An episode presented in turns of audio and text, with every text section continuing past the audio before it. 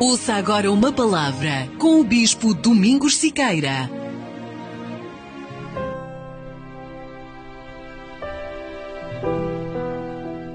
A oração do Pai Nosso realmente é uma oração maravilhosa que o nosso Senhor nos ensinou, porque ela fala de tudo.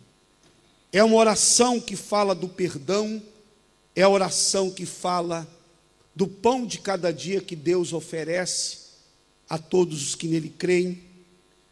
O Pai Nosso que fala do livramento do mal, das tentações, é a oração que engrandece a Deus, que eleva a sua vontade acima de tudo, porque a vontade dele deve ser feita. Pode tomar centro, por favor, vocês também. A vontade dele deve ser feita no céu, na terra. A vontade do nosso Deus é soberana. Amém, pessoal?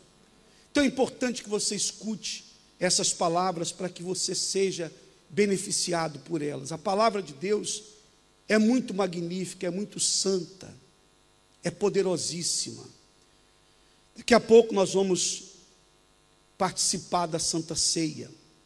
Mas eu vou dizer uma coisa a vocês que tem na oração do Pai Nosso, que você pode até verificar, quando nós fazemos oração do Pai Nosso, aí nós temos a oração do Pai Nosso.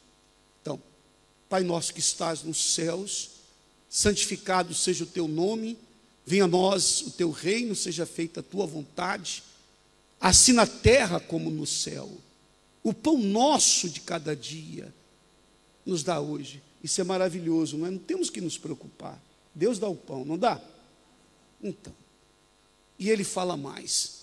E perdoa-nos as nossas dívidas, assim como nós perdoamos aos nossos devedores. Me diga uma coisa, olha para cá. A pior coisa que tem, eu não sei, eu não sei em relação ao que vocês pensam, mas eu penso assim: a pior coisa que tem é dever, a dever qualquer coisa a alguém. Quando o Senhor Jesus nos ensinou, nos ensinou a orar para Deus perdoar as nossas dívidas, realmente nós temos muitas dívidas para com Deus, ou não temos? Devemos muito a Ele, não devemos? Muito, muito, muito, muito. Devemos a Deus o ar que respiramos, devemos a vida, devemos a saúde, devemos a família, a paz, devemos o pão que comemos, o alimento, a água, devemos tudo a Ele. Existem os incrédulos que acham que tudo vem deles e não de um ser supremo que é Deus.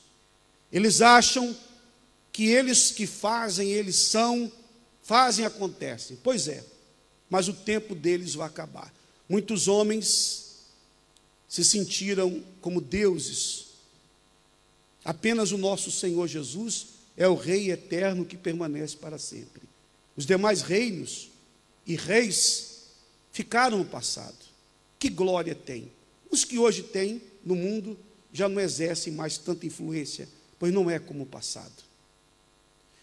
Os poderosos desse mundo, muitos deles já sucumbiram, já desceram ao pó, já viraram pó. Onde está a sua glória? Onde está a sua soberba, a sua arrogância? Onde estão aqueles que blasfemaram contra Deus? Onde estão aqueles que diziam que eram poderosos? Onde estão? Todos passaram. Mas por que não venceram a morte? Por que não estão aí até os dias de hoje? Onde está o seu poder tão grande? Eles conheceram a realidade de qualquer ser humano. Eles viraram pó como qualquer um. E no pó da terra não há diferença de reis e plebeus, não há diferença de pobres e de ricos. Nos cemitérios todos viram pó. É a mesma essência é a mesma coisa. O rico vai para debaixo da terra, ele vai apodrecer, vai cheirar muito mal. O pobre, da mesma forma. Somos todos iguais. Alguém pode ter uma condição financeira melhor, ou pode ser da classe A, B, não interessa. Todos teremos o mesmo fim neste mundo. Mas os soberbos, os soberbos não entendem isso, ou fingem não entender. Por isso que alguns caem em depressão quando olham-se no espelho e veem que já não tem mais a pele lisa como antigamente. E então, se tem dinheiro, vão tentar resolver um pouquinho esse problema. Estica daqui, estica dali. Em alguns casos, a pessoa fica toda deformada e fica uma aparência horrível. Já não é mais natural, perdeu a naturalidade, porque as pessoas que não têm paz, que não têm Jesus, não sabem lidar com isso. Os ricos têm um tormento. Os ricos que não têm Jesus têm um tormento. Sabe qual é? Sabem que os anos estão a passar. E eles veem tudo que construíram e pensam: e depois da minha morte?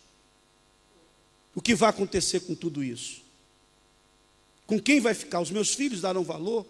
O que farão com tudo que eu fiz? E tudo que eu tenho, não há condições de acrescentar mais um tempo de vida para mim. E agora? Essa é a realidade. Deus nos dá o pão nosso de cada dia com paz. Deus nos dá a proteção, porque os, o, esse, o Pai Nosso, essa oração, nos fala de tudo isso, nos fala de um Pai presente, não um Pai ausente, um Pai presente, um Pai que nos acolhe nos momentos difíceis da nossa vida. Ninguém quer